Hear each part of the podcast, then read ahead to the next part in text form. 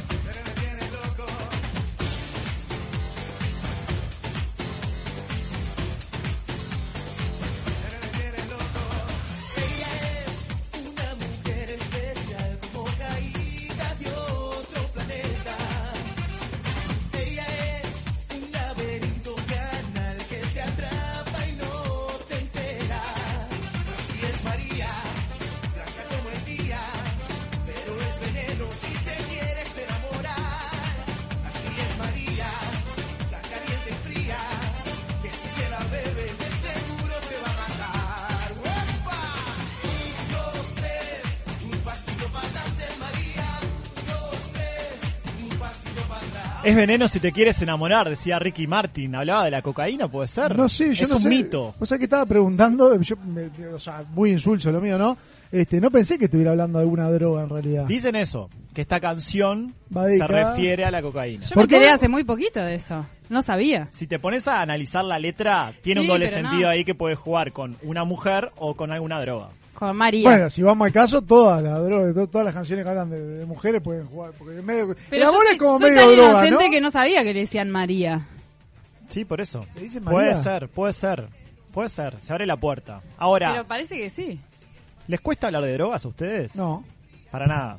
¿No, No. tienen ningún tipo de experiencia? tengo algo de experiencia, poco, pero tengo.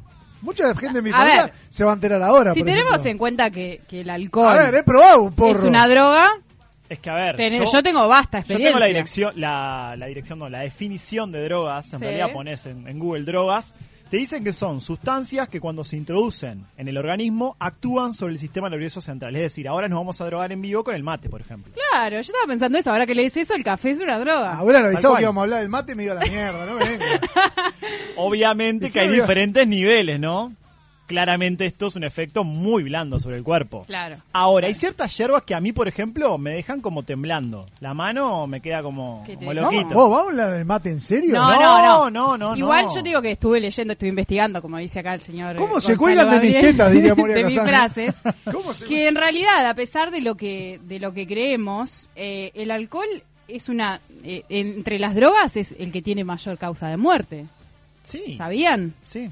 O Sí, sea, sí, a sí. diferencia de otras Sí, que son droga. ilegales. El tema es que como y el alcohol tenemos es una droga legal. como tenemos acceso muy Claro. fácilmente, en realidad no lo vemos como droga, pero el alcohol claramente es- genera adicción. Sí. Al punto tal que hay mucha gente, lamentablemente, que, que tiene la enfermedad de, de no poder dejarlo, ¿no? Como no podés tenemos- dejar el cigarro tampoco, es otra droga. Obvio. Que mata y mucho. Y lo tenemos como naturalizado. Sí, ni que hablar, ni que hablar. Ahora uno cuando habla de drogas en general y piensa como que uno apunta. Es lo más pesado. Marihuana, cocaína, Ya- paco. Yo creo que Yo hoy creo en la- día la- ni la ni la marihuana. Ya me parece que la marihuana ya- como que pasó sí, un escalón ya, más ya abajo. como el cigarro, ya está, porque se- ya se autorizó, digamos. Exacto, sí, se legalizó y ahora como que me parece que la marihuana ya es considerado como algo normal, me parece. Cuando hablamos de drogas por lo menos pesadas Acá en hablamos de cocaína, heroína, crack, no sé, como decías vos, pasta base. Claro, Claro. para mí hay, hay una diferencia que podríamos marcar entre las drogas que son como naturales y aquellas que son creadas. Por ejemplo, el A LSD, esas, esas drogas. A ver, quiero primero eh, aclarar que no estamos haciendo apología a las No, drogas. que- que al- por el contrario, hablar de esto consideramos que eh, saca un poco de tabú. A mí lo que me molesta cuando se habla, por ejemplo, del tema de las drogas, de que muchas veces se lo vincula a un tema de, de plata. Por ejemplo, como que es algo de los extractos sociales más bajos. Eh, No, y no. Nada, que- nada que De- ver. de- Ah, como que cada droga tiene su... Está, su Sí. su Claro, y son la misma mierda en todos los estratos Ah, sociales. Las más fuertes, las más caras, hasta las más baratas. Todas hacen daño Y, Ahora hay una cosa, no sé si ustedes escucharon, capaz que la- estoy hablando de la época mía del liceo. Siempre decían, no, porque la pasta base lo- los mata. Bueno, los tipos andan como zombies en la calle después, pero no se mueren. Bueno, depende, ¿no? Depende. El consumo excesivo de cualquier tipo de droga te va a matar. Bueno, sí. Eh, eh, a ver, eh, pero te estoy hablando de. Anda, anda un baile, anda un baile de electrónica Cuando llegó la 12 pas- horas y mirá Bueno, las caritas ahí a ver cuando- si alguno te, te identifica. Pero cuando llegó la pasta base, por ejemplo, se hablaba de que no, es una droga, que esto en cinco años están Ta. todos muertos. Está, pero bueno, eso que tienen tampoco es vida, ¿no? No, ni que hablar. No, no. Bueno, Eh, ah, ta, no se, vida. no se mueren, pero estar, eh, por ejemplo... qué vemos romántica estás. No, pero vemos... No, en serio, pero hay mucha gente que está viviendo en la calle, que vive en la calle justamente porque vive drogada, Ah, porque no siente frío, no, no, no siente dolor, porque Sí, se o- o tapa porque- todas las porque- emociones con esas, Bueno, con de eso- cosas. porque lo echaron de la casa porque se robó todo. una de las experiencias más fuertes que tuve viajando fue en San Francisco, yo creo que ya lo conté, pero en California es uno de los estados que menos recibe en cuanto a gobierno federal de presupuesto para tratar el tema, por ejemplo, de la salud. Sobre todo la salud mental. Y vos ves caminando por las calles de San Francisco, que es una ciudad muy hermosa, muy linda, pero tiene eso de que ves mucha gente viviendo en la calle y gente que está loca por el gran consumo que hubo en una época y que hoy en día también existe de drogas fuertes como la heroína, como el crack, y gente que está loca y que te habla en la calle y es increíble que esa gente esté por ahí. Bueno, más que no tenga atención. Andá a Ciudad Viejo, salí por Montevideo. Un Pero no te estoy hablando de uno, de dos, de tres, te estoy hablando de cientos y cientos de personas que vos te cruzás en la calle continuamente. Y está muy fuerte que nadie se haga cargo de esa situación, porque obviamente hay gente que necesita ayuda. Pasa que, ¿qué haces con esa situación? Es difícil. Sí, yo me acuerdo que tuvimos acá un, un de película que, que, ay, no me acuerdo el nombre ahora. Sí, me acuerdo el- también. el- Pero bueno, él contaba, claro, los casos que mm, es muy difícil ayudar a esa gente. O- a ver, hay que hacerlo, pero sí pasa que, que un día ta, va, va todo bien, pero como que el- la rehabilitación es muy Sí, difícil. Recaen muchas veces. Recaen. Sí, sí, es un tema, es una enfermedad. Está claro. ¿Han Cuando se llega a ese probado punto es una tienen- enfermedad. ¿Han probado alguna droga? No, la verdad Ah, que droga, no, no alcohol, no cigarros. no, nunca tuve ni, ni, ni la curiosidad, por suerte. ¿No? nunca. Y sí, sí tuve ofertas, Mm. tanto acá como en el exterior. Y, pero no, la verdad que no. A mí es como que me llama mucho la atención, por ejemplo, me ha pasado en bares de Montevideo, de, de ir al baño, por ejemplo, y de ver gente que está aspirando una línea, por ejemplo, de cocaína. ¿Sí? ¿Sabes ¿Lo has visto mucho acá? Lo he visto mucho. Y Yo yo no. digo, Ah, yo no. ah, me me- me- Yo como que es algo chocante. Sí, si obvio alguien fuma un porro, la verdad, pasa que un no es porro-. Lo que pasa que visualmente también es feo de es ver. feo, es como Es feo de es, ver. es chocante. ¿El porro? No, no, que alguien Ah, te... eh, no, aspirando. no salga a la calle, te iba a decir, porque No, no, el porro vas al estadio, vas al velódromo a ver carnaval, Ojo, vas en otros a... países está e- es chocante también el porro. De hecho, está prohibido. Obvio, a mí, por ejemplo, me sorprendió en uno de los viajes que hice, estuve por por Ámsterdam, que también se dice, bueno, Holanda, país donde es Sí. legal y todo, pero no es legal en cualquier lado, no es legal en la, en la calle, no no es tan así. O sea, se vende, por ejemplo, yo que sé, vos ves en un kiosco, te venden las galletitas de marihuana, pero no, no, no es que podés andar en la calle fumando marihuana. Ahora, eso de que era un mito de que como íbamos a legalizar la marihuana acá todo el mundo iba a estar fumando, eso Mm. claramente se cayó por su propio peso, ¿no? Porque sí. eso a mí por lo menos nunca me dio ganas de decir, ah, ahora como es legal voy a una farmacia, me anoto y ya Pasa que vos viste las colas que hay a veces en la farmacia. Ah, pero más como- allá de eso, es como que eh, se cayó por su propio mito esa, esa idea de que se tenía de que como se va a legalizar, ya está, ahora todo el mundo consume nada que Quiero ver. saber la experiencia de la gente, que nos mande la edad que tienen y si probaron, si se han animado a probar alguna droga o si no lo harían nunca al 092 000 970 experiencias, porque han ido cambiando los años. La gente, no es lo mismo, la, yo que sé, mi abuela, seguramente había drogas en esa época. Claro. Drogas hubo en todas las épocas. Siempre Sí, hubo, sí. distintas, han Van cambiando, van ¿Cuál era la droga de moda en ese momento? No, de moda no, porque suena medio feo. Sí, ¿no? que queda un poco feo, sí. Sí, no, ahí Pero sí. les, les iba a preguntar a ver si ustedes tienen amigos, por lo menos, que pasan por esta situación, eh, porque está la, la llamada droga de fin de semana, Sí. ¿no? Sí, a ver si eso los consideramos que, que es algo ne- que terminan necesitando, o es parte de una diversión, o es parte de algo natural, o no. Para mí, el que te dice, no, yo no me drogo, pero todos los fines de semana, sí, Tiene una problemática. hay, hay un problema, ¿no? Si vos tenés que divertirte, para divertirte, vos tenés que consumir algo, ya estás ante un problema. Que en realidad el problema, muchos lo tuvimos con el alcohol, por ejemplo. De, de, de gurí o algo, ¿Te obviamente. pasó eso? Y no, pero salir de fin de semana y terminar borracho cuando tenía 18, 19 años, sí, me pasó, obviamente. He tenido mis borracheras. Ah, pero necesitabas el alcohol. No, para- no, no era que necesitaba, se te iba de las manos. Claro. Se te va de las manos. Y el no aprender, que A eso mí es lo más es- problemático, a no el no aprender. A mí con el alcohol no me pasó, por ejemplo. quizás la primera borrachera terminás muerto y decís, pa, esto al otro día te sentís horrible, decís, esto no lo voy a repetir nunca más porque me siento horrible. Pero las borracheras pasaron, no es que tuve una sola en mi vida, A no. algunos le siguen pasando. Claro, no sé por qué señalás a No Anita. entiendo por qué me señalás. No, No. tengo un consumo problemático de Ahí es alcohol. cuando yo digo que, que estás al lado, ¿no? Pensarlo, porque vos decís, por ejemplo, ta, pero ¿cómo no te das cuenta que eso te está haciendo mal? Pero después lo, lo traslado al tema del alcohol, que a mí me pasó de, por ejemplo, tener más de una noche con borrachera y decís, pero te pasa, se ve que la misma sensación. Es como que no lo medís y decís, está, me siento bien, lo tomo, pero vas perdiendo como el control. Y por ejemplo, tengo amigos, no tan cercanos, pero sí amigos, gente que con la que me relaciono, que hoy, por ejemplo, hoy en día, bueno, como cuando los boliches estaban abiertos, por ejemplo, era de, de una pastillita con agua, el LSD. Eso, ¿Saben que me causa tanta impresión? Estás al lado del ¿Lo efecto que produce. Me causa mucha impresión, la pastillita. Yo, Lo que consumen en Nunca me ofrecieron. Ahí hablo de ignorante porque no tengo ni idea. Es eh, el LSD. Claro, creo. sí, pero lo que lo que consumen en las fiestas electrónicas que Bueno, terminan sí. todos locos.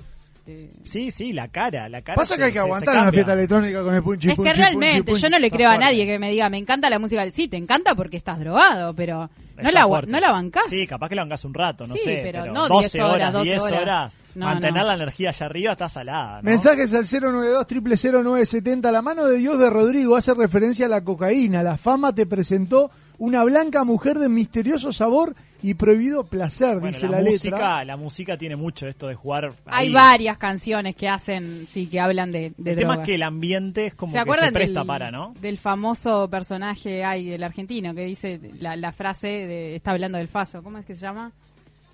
Que, que Eh, todo a todo le agarraba y le Ah, decía, ah, no, Capusotto. Ahí va. Capusotto, sí. Sí, es que tal cual. A Peter ver, también hay como un mito, ¿no? De que vos imaginate un músico saliendo de escenario en escenario, tener la energía allá arriba 3, 4 horas. Eso, pero muy bien. Don Marco. Rápido, Mirá, Marco, mirá. Marco. Sí, sí, está Lo hizo solo para quedar bien con su ¿Estará aprendiz. drogado o no, Don Marco? No, porque está muy. está Está- rápido. Está demasiado rápido, ¿eh? está Chicos, rápido. miren, miren, me llamó la atención esta una de las encuestas que hacíamos en, en Jarana Web, como todos los días, que la pregunta decía, ¿alguna vez identificaste una boca de droga? Y el Sí. 79% dijo que sí. O Sí, sea, es está mucha bravo. gente. Obvio, varias veces. A mí, por ejemplo, que trabajo en la calle, me ha pasado de ver actitudes sospechosas en cierto lugar y ya en un ratito te das cuenta, ¿no? Estoy hablando de lugares, por ejemplo, la Ciudad Vieja, lugares como... Bueno, o sea, yo cuando, cuando ¿Qué era chico. ¿Qué hay que hacer? Cuando eran chicos, ¿no se acuerdan que estaba el mito también de que si veías en un cable de luz un zapato atado sí. es porque cerca había una boca? Pero eso es así, ¿no? No sé, pero hay Cuando era chico todo- funcionaba. Hay zapatos todos los cables ahora. Pero no, no entiendo, porque si vos pones ese código, la policía también lo ve ese código. A ver, Por eso. que la policía, a ver, si vos sabés dónde hay una boca de drogas, vos vas a decir que la policía no sabe No, dónde por está supuesto, esa boca. por supuesto. Yo El conozco que- muchos casos de vecinos, por ejemplo, que conocen e identifican una boca de drogas y que tienen miedo a y denunciar claro, por la represalia, ¿no? Claro, porque vos convivís con... con Claro, estás en la diaria ahí. Estás ahí. Es difícil. ese Por eso también es difícil como combatir la problemática más grande que es a nivel mundial, que es el narcotráfico, que también es algo que vamos a hablar hoy con, con el oráculo del día. Pero otra de las preguntas que hacíamos es si se puede combatir el narcotráfico y un 40% opina que sí, un 60% que no. Es que eso, eso no es un problema del país, es un problema Sí. mundial que ningún país lo, lo ha logrado eh, solucionar. Estamos de acuerdo. Pero sobre todo eh, por las armas que ellos utilizan, y no, no estoy hablando de las armas eh, físicas, sino por la manera y la violencia con la que ellos combaten, sí, ¿no? no, está muy salado ese tema. Pero vos hoy preguntabas algo. Sí, sí, sí. Eh, ¿Te habías robado? No, yo ya te contesté que te dije que no. Anita no contestó. Vos, Como siempre, No me, no me diste tiempo, pero dijiste- te voy a contestar. vos dijiste que, que tenías experiencia. Sí, yo probé. ¿Qué probaste? Marihuana. Bueno, pero habíamos hablado que la, como que la marihuana. Bueno, algo- es la que probé. ¿Qué querés que haga? Ah, ¿Qué me contás? Está, no, está bien. Yo tengo una ¿Drogas experiencia- fuertes Bueno, no? no, fuertes no, ninguna. Está. ¿Estás de acuerdo con la... el- Hay un proyecto de ley que en su momento también ya, ya había existido esa idea, me acuerdo cuando... ¿Se acuerdan cuando surgió el paquete de medidas en- entre los que estaba la legalización de marihuana? Sí. Un paquete de medidas del gobierno Mujica que sacó como varias leyes, entre ellas había un proyecto de ley o posible idea de internación compulsiva de adictos, que ahora una diputada colorada lo presentó en marzo, antes de la pandemia, nuevamente para tratar ese tema. ¿Ustedes están de acuerdo de que si hay un adicto en la calle se lo interne compulsivamente como para recuperarlo? Sí, y siempre lo dije, o sea, no son personas que están en sus cabales como para poder decidir sobre su situación, porque creo que en, en esa parte está el fracaso del sistema del día de hoy, porque les preguntamos si quieren rehabilitarse. Sí, pasa que es bravo. ah, Para mí hay- tiene que haber de, la- de las dos formas, ¿no? Por un lado, eh, el que vaya de, de forma voluntaria, porque seguramente es el que tiene más chance de poder salir adelante. Y por otro lado, el, el de internación compulsiva, digamos, porque si no te termina generando una especie de contagio y algo que no ayuda al que realmente está dispuesto a... Que yo creo que acá... eh, Es bravo el tema. es como, como en otros tipos de enfermedades. Me parece que la persona tiene que poner mucho de sí también para recuperarse. Tiene que ¿no? poner de sí, pero al principio es Ahora, como, ¿es, me- es- me es lo- consciente de eso? Claro, pero me lo pones, yo lo pongo como en la misma situación de la persona que está en la calle, duerme en la calle y no quiere ir a dormir a un Claro. refugio. Pero Claro. yo le quiero salvar la vida a esa persona porque se puede morir de frío. Hay una diferencia. ¿Entendés? Hay una diferencia. lino, Yo es lo muy veo- filo. La persona quizás que está en la calle es consciente de esa situación y dice, no, yo prefiero quedarme acá por X motivo. Sí, porque me van a robar las El- cosas, porque no me dejan entrar con las adicto, cosas. El que es adicto, hay que ver si en ese momento, por ejemplo, que lo vas a consultar si quiere ir o no, no, no consumió y no está en sus cabales como para decir sobre eso. Bueno, está, eso pero- es muy fino. Ah, es muy fino el hilo a la hora, yo que sé, hay que analizar caso a caso y es muy difícil tomar una decisión eso, ¿no? Me parece... Para mí eso de estar en sus cabales no es algo que pueda decir yo ni vos, sino alguien eh, No, no, especializado, hablar. pero que sí tiene la potestad de decir, mira, no, esta persona le vamos a seguir con el tratamiento de rehabilitación, más allá de lo que esté diciendo en este momento, que está bien, porque nada, le queremos salvar la vida. Yo, yo lo, lo- como lo que trato de justificarlo desde ese lado, que es por su bien. No, no es Ah, que le, no estamos haciendo mal. yo qué sé, es Y que- complicado, O ¿eh? sea, que se muera en la calle de, de Es sobre- complicado. Mensajes que llegan al 092 970 La Puerta Azul de Maná, banda que le encanta a Anita, también habla de la droga, dice. No, no Hay varias canciones. A mí no me gusta Maná, chicos. No probé ni pienso probar. Una droga antigua es el opio, nos dice Silvia. Ah, Sí, es verdad. Sí, sí, sí. Bien. Che. Rodrigo. Pero que se remonta a las primeras décadas del siglo XX. Che, Rodrigo, no todos los que vamos a los bailes de electrónica nos drogamos. No, yo Tengo no un dije amigo. eso. Yo no dije eso. Tengo una, déjame terminar el mensaje. Tengo un amigo que se metió en el mundo de la cocaína hasta que después de tantas recaídas tocó fondo y todo a su alrededor tratamos de sacarlo de ese lugar. Hoy en día está en una clínica y, es hasta y eso cambió hasta su mentalidad. Muy bueno eso. es difícil eso. Les iba a preguntar, ¿a usted le pasó de tener a alguien cercano con No. esta problemática? No, Sí. no. ¿Sí? A mí no, me- no, no me pasó. Por suerte no lo sufrí, pero sé que es muy difícil. Muy difícil. Es Sí, muy sí. difícil, sí, ni que hablar. Una aclaración, no dije eso, que todas las personas que vayan a bailes de electrónica se droguen, ni ahí. Estuve muy lejos de decir eso. Hay casos, como hay casos también de gente que quizás no vaya en la noche, hace deporte y también se droga. O sea, también conozco casos. Sí, Sí. ejecutivos que van, hacen su trabajo. No eh, tiene nada que ver acá, ni la a ver. noche, ni la joda, ni la diversión. ¿Qué ni tiene nada. la noche? No, no, ¿No? se vincula. Tengo otra preguntita por ahí. Pará, otro antes- mensajito más, me deja leer uno más. Dice, 52 años tengo, nunca probé droga sin ser alcohol y cigarros. Lo saludo, Caco. Venga. una aclaración, probó drogas, no de las duras. Claro. Bueno. Me encanta porque Gonza cuando quiere pedir algo te habla de usted. Es como que lo va a lograr. No, no, no. ¿Me deja? Bueno, hoy hablábamos de la marihuana, de la regulación antes de irnos a la pausa. ¿Creen que con otras drogas como por ejemplo la cocaína, para no fomentar este consumo del mercado negro, habría que legalizar Pa. y regularla? Es muy... Ah, qué difícil la pregunta. Esa es una pregunta. Es Porque en realidad, ver, soluciones hasta ahora no se han dado, porque de las otras maneras no se ha logrado erradicar el problema. Es que en realidad... Si sí probamos con Es que esto, sí, yo... ¿Por qué no, no? O sea, a ver. Yo es sé. complicado, A pero ver, eh, me parece que al único que afectás es al narcotráfico, porque la, la otra persona, la que consume, ya lo está consiguiendo y- igual. Y lo va a conseguir igual. Sí. Ojo, el narcotráfico tampoco se perjudicó mucho con el tema de la marihuana, ¿no? No, ni que hablar, ¿No? no, creció. No creció. sé, pero Vamos acá a en Uruguay, por ejemplo. Tenemos una entrevista que quizás le a podemos sacar hacer esa pregunta. dudas. Muchas dudas. Jarana 092 970 También estamos a través, hoy eh, en la transmisión de Facebook, no estamos, pero sí estamos Pero en la estamos YouTube. en YouTube. Ahora Estamos vamos a YouTube. compartir en para la que nos cuenta vean. de Radio Universal, 970 Universal. Nos ves en vivo y en directo. Estamos en Jarana, en la 970. Pausa con esta música de narcos y ya seguimos hablando de drogas.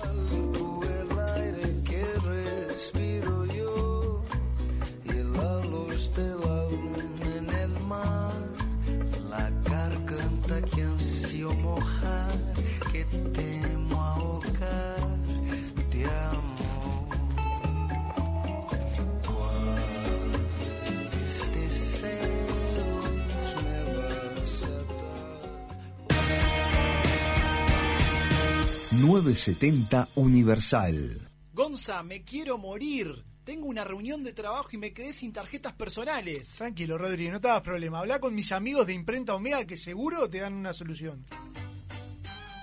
Desde hace más de 35 años, Omega brinda el más completo servicio de imprenta para todo el Uruguay, con la mejor calidad y en tiempo récord. Seguinos en Instagram, imprenta-omega. Promesas imperiales Silencio en el Coliseo. Comienza la cadena imperial. Con ustedes, la palabra del general Tony Pacheco. Gritemos a lo grande, festejemos a lo grande, porque llegaron los chorizos con carne angus. Los más ricos y la envidia de todo el imperio. Para comer, para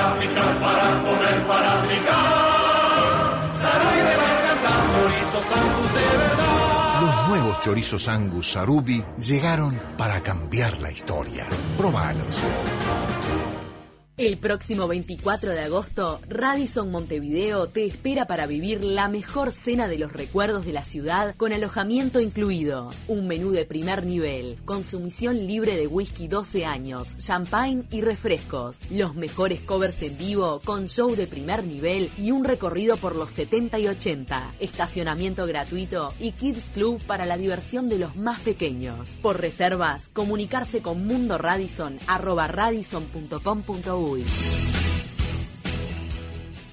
Toda la indumentaria completa para el motociclista la encontrás en Domingo Torre. Accesorios exclusivos y una amplia gama de repuestos.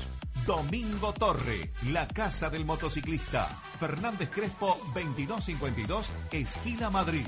Teléfono 2 924 2484. Campaña de bien público en el marco de la Ley 19.307. Juntos superamos la primera etapa del quedate en casa y aprendimos que ante el mínimo descuido retrocedemos. Por eso, en esta nueva etapa con más libertad y movilidad, tenemos que redoblar el compromiso y ser muy responsables. El DFS, distanciamiento físico sostenido de 2 metros, es la mejor herramienta para evitar el contagio. Dos metros de distancia sostenido siempre. Si hay dos metros, estamos seguros. Y además, tapaboca afuera del hogar. Higiene de manos siempre. Y ventilar lugares cerrados. No podemos aflojar. Si cada uno hace su parte, le cerramos las puertas al coronavirus. Dos metros para mantener el resultado. Es un mensaje de Presidencia de la República. Llegó a Uruguay el primer conserje virtual.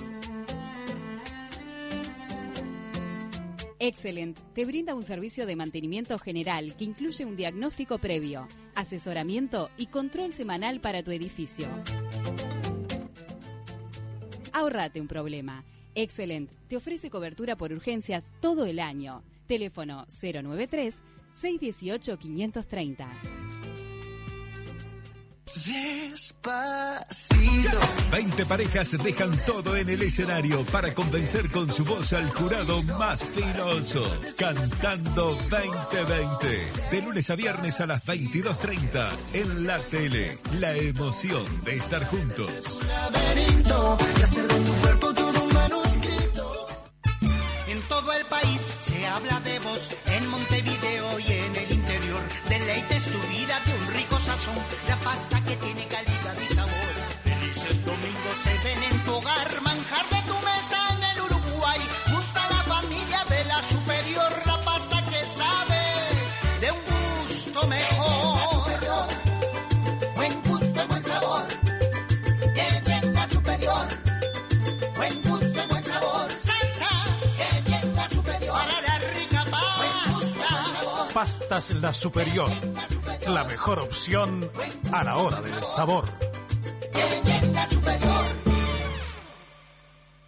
Estás escuchando Jarana.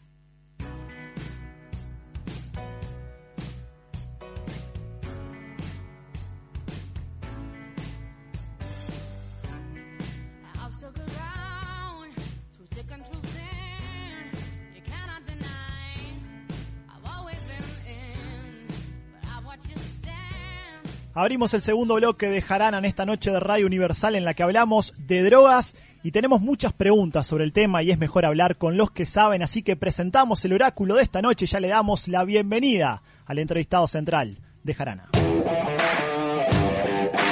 Hay temas que, para hablarlos, necesitan de opiniones calificadas. Los que te cantan la justa, la verdad de la milanesa. En Jarana, consultamos el oráculo. Pará, ¿dijeron milanesas? Y es un placer recibir en esta noche de Jarana al doctor Alberto Scavarelli, quien presidió la Junta Nacional de Drogas en el último, este, en la última presidencia de Tabaré Vázquez. También presidió la Comisión de Estufe- Estupefacientes y Delito Organizado de Palabra la difícil, ONU. ¿no? Sí, estupefacientes. y también estuvo, fue el creador de la primera ley antilavado y regulación de drogas en el país. Bienvenido, Alberto, ¿cómo le va? ¿Qué tal? Qué alegría de este contacto, los estaba escuchando y disfrutando muchísimo. ¿eh? Esa frescura para tratar temas tan áridos es lo que nos está haciendo falta en este y en otros temas del país. Muchísimas Espero gracias, que no Alberto. hayamos cometido muchos errores. No, no, no, muy bien encarado. Muy bien. Porque es un tema que apasiona y mucho y me gustaría por lo menos, este, me gustaría comenzar preguntándote, Alberto, si hoy en día la problemática más grande que está viviendo el país es por el consumo de drogas o es por el narcotráfico en sí mismo.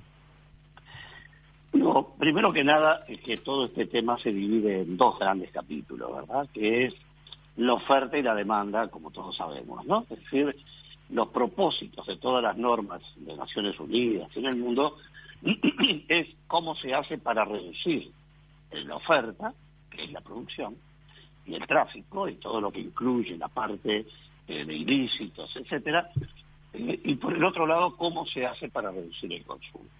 Eh, sin duda que el eje sigue estando en la naturaleza humana, es decir, hay una propensión al consumo que es la que viabiliza el tema del consumo.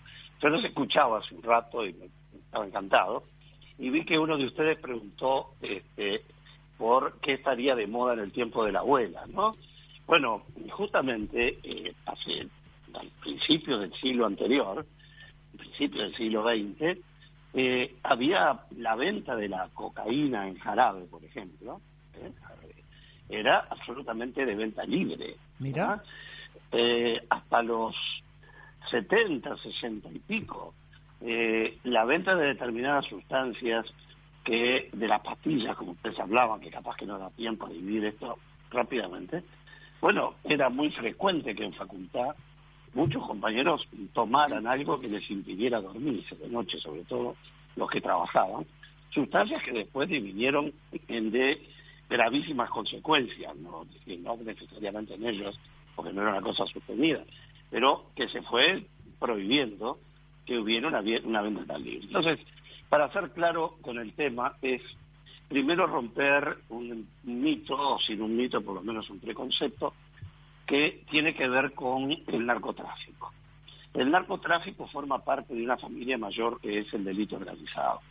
Eh, estas cosas no son ideológicas. El delito organizado son delincuentes que van detrás del dinero. Y hay delito organizado para drogas, hay delito organizado para tráfico de armas, hay delito organizado para precursores químicos, hay delito organizado para tráfico de órganos, hay delito organizado para tráfico de personas, eh, hay delito organizado para la corrupción. En el mundo estoy hablando de las grandes licitaciones. Pues es, es decir, donde hay mercado, donde hay plata, el delito se organiza para actuar. Eh, la pregunta específica, ¿qué es más grave? Si el narcotráfico o el consumo, está claro que si lográramos reducir el consumo a la mínima expresión, el narcotráfico se reduciría automáticamente. Es decir, eso es un hecho. También es un hecho técnicamente probado que la oferta de un producto o de una sustancia genera y facilita la- el incremento del mercado. Y solo como un titular, porque ustedes lo, estoy siguiendo lo que ustedes estaban hablando, eh, hay una cosa interesante, la discusión sobre esta ley eh, que hoy nos dije, que por otro lado es todo un problema con las convenciones internacionales, Naciones Unidas, etcétera. Bueno, se decía, bueno, pero con esto le vamos a dar un durísimo golpe al consumo de otras drogas y el narcotráfico como tal. Primero que las drogas son, la definición eh, rápida es la ingesta de una sustancia que afecta al sistema nervioso central y produce alteraciones de conducta, incluso en algunos casos hasta la capacidad de querer entender durante el periodo en que se está bajo el efecto de la droga. Ojalá tengamos tiempo para hablar cómo se da la sobredosis, por qué, cómo funciona. Es un tema demasiado grande, pero lo que está claro es que la mitad del consumo en Uruguay aproximadamente es con menores de 18 años. Eso significa que va a haber siempre un mercado negro que es equivalente a la mitad del consumo. Eh, por otro lado, dentro de los adultos que consumen, hay gente que por su propia actividad, bueno, también puede ser por pudor, por otras cosas, pero ¿quién garantiza cuando una persona va y se inscribe como consumidor de marihuana y le ponen un carnecito, le dan la acreditación, mejor dicho, y tiene un banco de datos? eh, ¿Qué garantía tiene que esa información mañana no le afecte cuando va a buscar un empleo, cuando tiene que procurarse un ascenso y que se filtre ilícitamente por corrupción los nombres que están allí. Por lo tanto, hay un mercado que va a estar legalizado y está, que es muy importante, por ot- las colas que ustedes hablaban de la farmacia. Hay un mercado que va a seguir siendo negro siempre porque la gente o manda otro o eh, lo compra a los proveedores que son ilícitos que son la gente que siendo mayor de edad no quiere correr riesgos, y luego lo que es el público menor de edad. Eh, en el tema de los menores de edad, eh, en la vida, en cualquier tema, hay factores de riesgo y factores de protección. Es como la lluvia y tener la, la azotea arreglada. Eh, es un factor de riesgo el tema de la droga, porque es algo que uno corre y decide consumir o no, etcétera, Sí. pero hay un factor de protección que es el efecto de yo no me voy a arriesgar. El problema es cuando se banaliza el criterio y se llega a la conclusión que tanto da, no pasa nada. Y bueno, todos sabemos los efectos que esto produce, sobre todo en la adolescencia temprana, cuando puede haber gente, incluso mayor, que tiene una propensión a enfermedades psiquiátricas y la propia marihuana es un eh, factor desencadenante.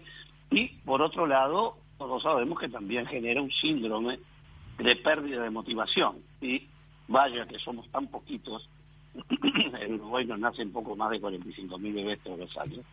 Nosotros no tenemos rie- capital, la palabra es horrible, pero no, no tenemos suficiente muchachada como para correr el riesgo que nos pierdan la motivación. Tampoco de esto vamos a hacer un cuadro de, de. La ley del año 98, del 28 de octubre del 98, que refería que trabajamos con equipos de todos los partidos, equipos técnicos, y luego la defendimos en el Parlamento, ya en el artículo primero, en el 98, establecía que la prohibición del tema de, de producción de drogas estaba excepcionada de la sanción, lo que autorizara su pública, salud pública para fines terapéuticos o de investigación. Alberto- estamos hablando hace 22 años. Claro. Alberto, da la sensación por esto que decís que es una batalla perdida, o sea que no, no hay forma de revertir esta situación. Eh, y te voy a preguntarte a vos dos en una, si hay algún país que tenga controlado el tema de, de- del consumo de drogas. Mira, yo primero, controlado no lo tiene nada, nadie. Como, bueno, a ver, si yo tengo un país de cero libertad individual, no sé qué pasa en Corea del Norte, ¿no? No tengo idea. Pero eh, en una sociedad abierta, en una sociedad democrática, en una sociedad eh, más democrática en el sentido de circulación de personas y enormes ciudades, tener un México con 30 millones de habitantes, o un San Pablo, o un Buenos Aires, parece transformar en mito poder pensar que cualquier cosa se pueda controlar efectivamente. Por eso, sabiamente, la expresión de Naciones Unidas es reducción. Se trata de reducir, de eh, formar, de informar, de educar. Mira, eh, en la vida, eh, en millones de cosas, ¿eh? En millones de cosas. Eh, a mí me gusta mucho y Gasset, que, que es una, alguien que piensa con la cabeza muy abierta, pensaba con la cabeza muy abierta. Él decía la diferencia entre el peligro y el riesgo es que en el peligro uno está y en el, eh, en el riesgo uno lo corre. Yo me subo a un avión y bueno, y si pasa algo me piden que me ate mejor en el asiento todavía. Estoy en peligro, ahí no tengo forma de evitarlo, después que subí. Ahora, si voy a dar una curva a toda velocidad o a tener sexo sin protección o voy a consumir drogas. Bueno, ese es un tema que uno dice, corro el riesgo y lo hago igual. Porque sí, y en la vida funciona así. Ahora, el factor de protección es la información suficiente. Es decir, que quien tome la decisión en cualquier tema de la vida tenga guardado en algún rincón de su cabeza la, en la ráfaga de pensamiento, esto me puede producir tal cosa. Después de si sigue adelante o no. Pero que nadie deje de saber que está corriendo un riesgo. Ese, es el principal instrumento. Países que hayan ganado no gana nadie, como no gana nadie contra eh, infinidad de conductas eh, que- no deben ser. Hoy estamos asistiendo al fenómeno de la pedofilia y cosas que uno no puede creer, las cosas que están pasando. Sin embargo, eh, el mundo es así y tenemos que trabajar para cambiar, eh, mejorar, reducir, eh, fortalecer los factores de protección, que están más que nada en la educación. Pero la educación, la educación para la vida. Es decir, nos acostumbramos a hablar de educación que produce abogados, ingenieros, químicos, eh, artistas, periodistas. eh, todo eso es muy importante, pero hemos perdido capacidad de educar para la vida. Ah, estoy saliendo de tema, pero eh, que la gente no esté acostumbrada a administrar el fracaso nos, pro- nos pone, en el caso de Uruguay, entre los países de nivel de desarrollo máximo, cantidad de suicidios, porque la gente no puede resolver el instante, o la violencia doméstica, toda la barbaridad que vivimos, que son la frustración no administrada. Y sobre eso eh, debiéramos insistir más en la formación de la gente. Alberto, Porque, sí, por favor. eh, en junio de este año vos hacías la siguiente declaración. Uruguay está viviendo la etapa más peligrosa de todas en crimen organizado. ¿A qué te referías con esto y si tiene un poco que ver con las medidas que el gobierno está tomando frente a justamente el combate de, de estos crímenes organizados? Sí, el, el primer problema del, del peligro es- son los volúmenes que transitan por el territorio nacional, más allá de que se queden consumiendo o que pasen. Cuando comenzamos a detectar en el Uruguay, todos, a tomar conocimiento que estaban pasando miles de kilos, toneladas por el puerto, ahí el tema del delito organizado es muy simple. Hay en- simple, para, para hablar eh, simplificadamente, tenemos un productor tenemos un que es el narcotraficante que produce, tenemos un traficante puro que quiere llevar la droga del lugar A a Europa, por ejemplo, porque es donde gana más dinero, y tenemos luego al B y al C, el C y el D, que son los que hacen el trasiego interno, por ejemplo, estoy inventando, desde Brasil hasta Uruguay, y que en Uruguay se embarque y que luego baje en un puerto de África. ¿Qué tiene de dramático ese tema? Que cuando hay miles de kilos, cuando hay toneladas de sustancia, el valor es tan enorme que eso ya viene con una estructura de delito organizado de protección. Y eh, realmente ahí empezamos a tomar conciencia de que esto es mucho más que gente que se junta para delinquir o asociados para delinquir. Eh, es un sistema realmente muy complejo y que además tiene una complejidad más. Esto tiene algo extraño.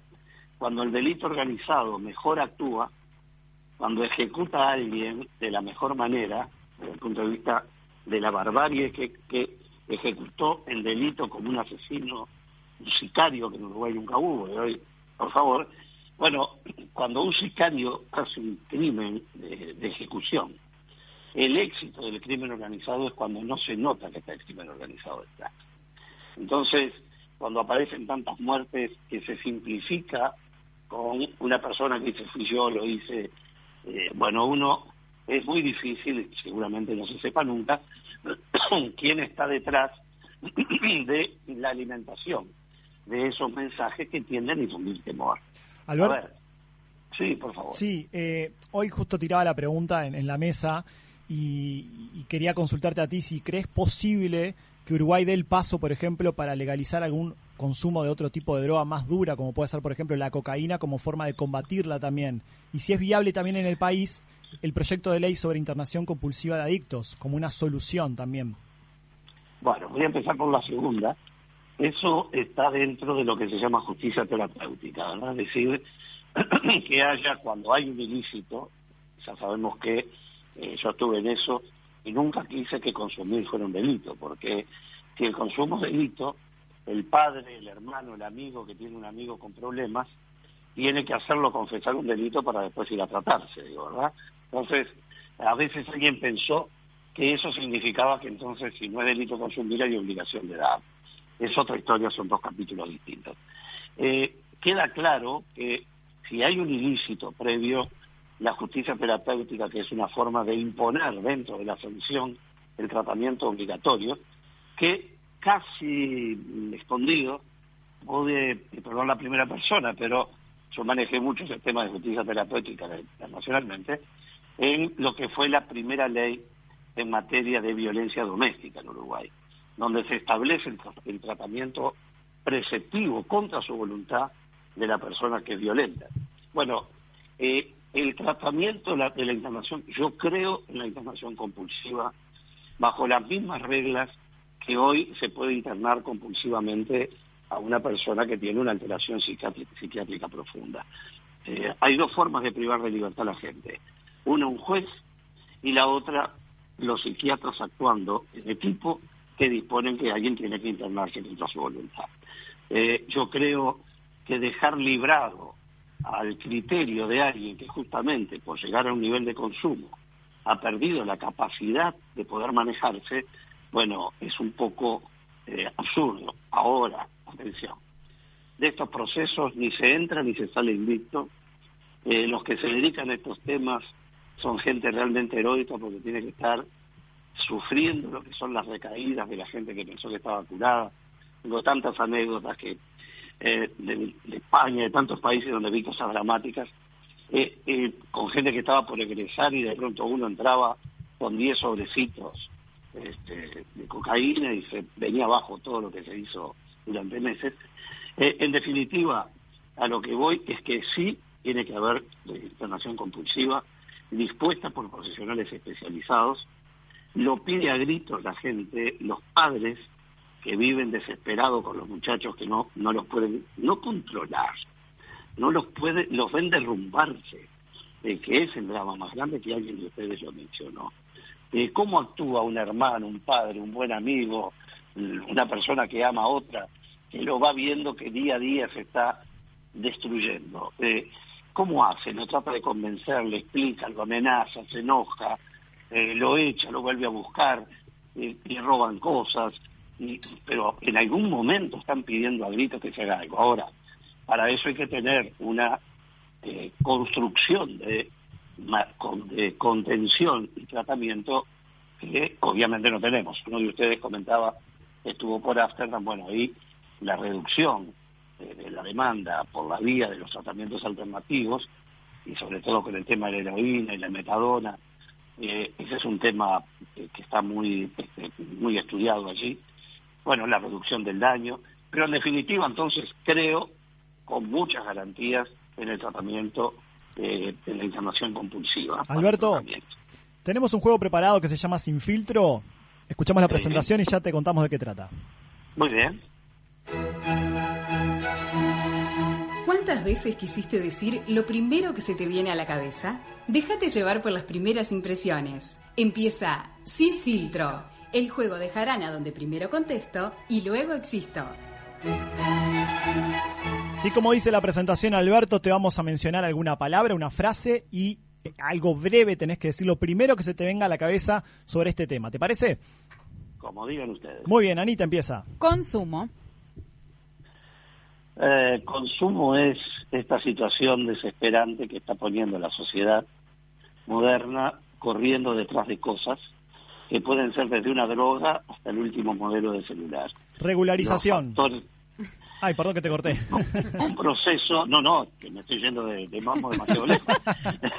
Eh, el- regularización es un tema que la palabra tiende a, por el re que tiene adelante, a establecer o restablecer un orden de determinadas cosas. Ahora, la, la re- regular, en definitiva, es establecer un procedimiento para que las cosas puedan hacerse. Por ejemplo, como se dio con la ley de consumo de, de marihuana en Uruguay que se estableció una reglamentación. No todo lo que está reglamentado se torna en bueno, ni todo lo que no está reglamentado necesariamente es malo. Alberto, te pido súper breve las siguientes porque nos queda muy Ajá. poco tiempo. Bocas. ¿Perdón? Bocas. ¿Boca? Bocas, bocas. Bueno. La- Bueno, lo primero que me acuerdo es de Boca, el bailarín, cuando estaba en el. Vale, vale. No, no- no me voy a olvidar nunca. Este, pero Boca también es un lugar que, que hemos dado en llamar a los lugares donde la gente va a buscar y comprar, que se detiene y se lleva a los que están vendiendo y luego viene la madre, la abuela, y la tía, el sobrino. Es una oleada permanente porque ahí la demanda genera la oferta. La siguiente, marihuana legal. La marihuana legal fue lo que es. Es, en definitiva, hay que separar la terapéutica, con la que estoy totalmente de acuerdo. Quiero ser claro, cualquier droga que tenga un antídoto, que el individuo la toma, sea cualquiera, y a las dos horas le toma otra pastilla y se le va el efecto, yo no tengo ningún problema. Este no es un tema moral para mí, este es un tema de salud de mental, de libertad y de autodeterminación, que es la clave.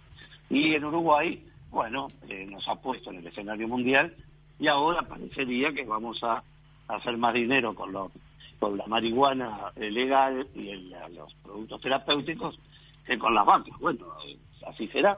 Vamos Y con la que sigue, Alberto. Otra cosa. Vamos, vamos. Ley de urgente consideración. Bueno, es un mecanismo que la Constitución previó para que un gobierno atorado con situaciones complejísimas pueda forzar al Parlamento a tener que pedirse y en caso de silencio se entienda que otorgó. Es un procedimiento muy especial, usado debe ser usado con mucho cuidado para no transformarse en un instrumento abusivo. Frente Amplio. Frente Amplio ha sido un lugar a donde terminé recalando para poder seguir creyendo en las cosas que siempre creí, en la propia visión que tengo de la vida, que no me hace compartir todas las ideas, como uno nunca comparte todas las ideas en ningún lado, pero sí encontrar el recipiente donde mejor fecundan las ideas que tengo. Y la última, Alberto Escabarelli. Mm. Ah, Alberto Tabarelli es un tipo que nació el 8 de octubre en la Ravide. Eh, Pero mirá dónde te pusiste concreto, Alberto, al final. porque porque es preciosa esa historia porque mi padre tenía mis padres lucharon mucho yo soy hijo único enfermedades complejísimas que superaron. Y cierro los ojos y de lo primero que me acuerdo es cuando me compraron una bicicletita y yo salgo a la puerta a andar en la bicicletita con Cholo y Peco, mis amigos, y bueno, y pasa uno de la edad nuestra y me dice, ¿puedo dar una vueltita? Y bueno, el tipo se subió a la bicicletita y la vueltita siguió por la radio para abajo. Y nunca volvió. Y si no fuera, y si no fuera porque Peco era eh, el hijo de Sánchez, que era el yullero del barrio, era el chamán del barrio, que se metió en el Puerto Rico y volvió con la bicicleta, eh, fue mi primer impacto con la realidad y mi pérdida de la inocencia. Alberto Escabarelli, la verdad que ha sido un placer. Perdón por el poco tiempo que teníamos, pero la verdad da- es un tema que obviamente da para hablarlo horas y horas y ha sido un placer tenerte a ti como referente para, para comentarnos y, y obviamente informarnos sobre esta problemática que es mundial, no es solamente de- del país. Así que te mandamos un abrazo y muchas gracias por tu tiempo. Una frase breve, se suele decir que uno, la realidad es esquizofrénica para el que forma parte. Es muy difícil que ustedes tengan conciencia, y esto no es un alarde, de lo que con la frescura y por la propia fuerza generacional y la inteligencia de ustedes le ponen al tratamiento de los temas. Eh, es vital, el país precisa mucho lo que ustedes están haciendo, mucho éxito. Muchas Ah, gracias, muchas gracias, Alberto. Alberto. Un abrazo. Y con estas palabras, la verdad que un placer. Yo ya estaba llorando de antes por lo que había avisar contado. hoy, nos quedamos con esto. La verdad está. que es increíble, ¿no? Aparte toda la onda, Alberto, desde el momento crack, que lo contactamos, así que bueno, Sí, tenemos sí. que ir a la pausa rapidísimo en la 970. Lluvia de mensajes después del avisar. Ahí Después del está. avisar, así que pausa y ya seguimos con lo último que queda de esta noche de Jarana. ahora ya se general y ahora queman las miradas para saber quién va a ser el primero en descorchar un suspiro para darle paso a Ramiro. 970 Universal. En todo el país se habla de vos. En Montevideo y en el interior. Deleites tu vida de un rico sazón. La pasta que tiene calidad y sabor.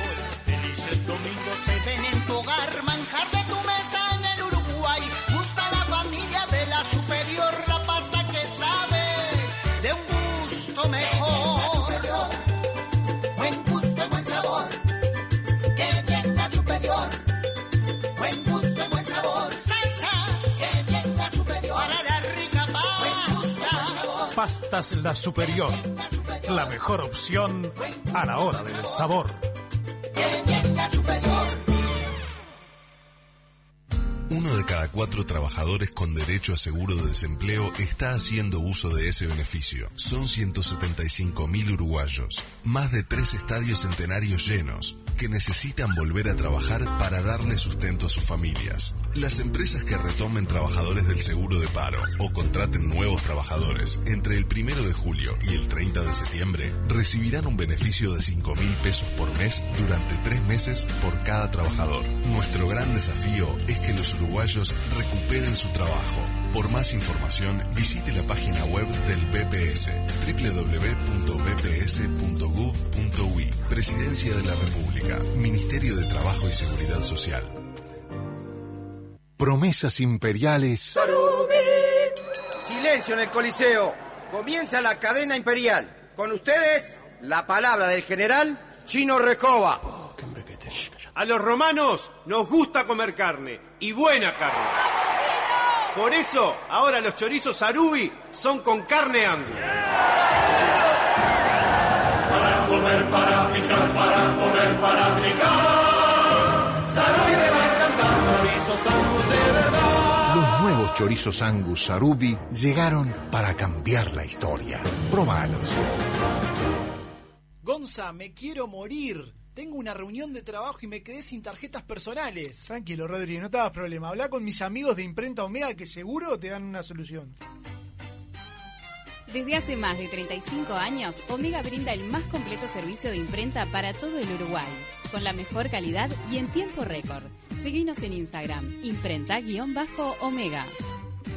Toda la indumentaria completa para el motociclista la encontrás en Domingo Torre. Accesorios exclusivos y una amplia gama de repuestos. Domingo Torre, la casa del motociclista. Fernández Crespo 2252, esquina Madrid. Teléfono 2 924 2484.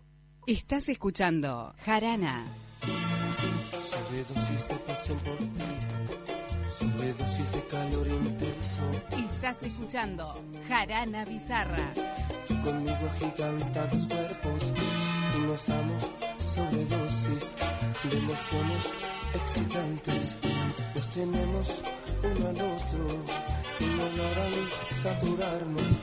Sobredosis de amor, sobredosis de pasión. Tú conmigo, tú Ay, conmigo. se la sabe Tú toda. conmigo, tú conmigo, tú conmigo. Pero por favor. Lo bueno Anita. es que tenemos un sorteo que hacer apurado y Ya. no te puedo dejar Lo cantar. bueno es Me que encanta. Alberto dijo todo lo bueno de nosotros antes de la bizarra, porque si no, no decía nada de esto. Estamos haciendo el sorteo de Monte Carlo Aromas. Tenemos ganadores. Vamos a chequear.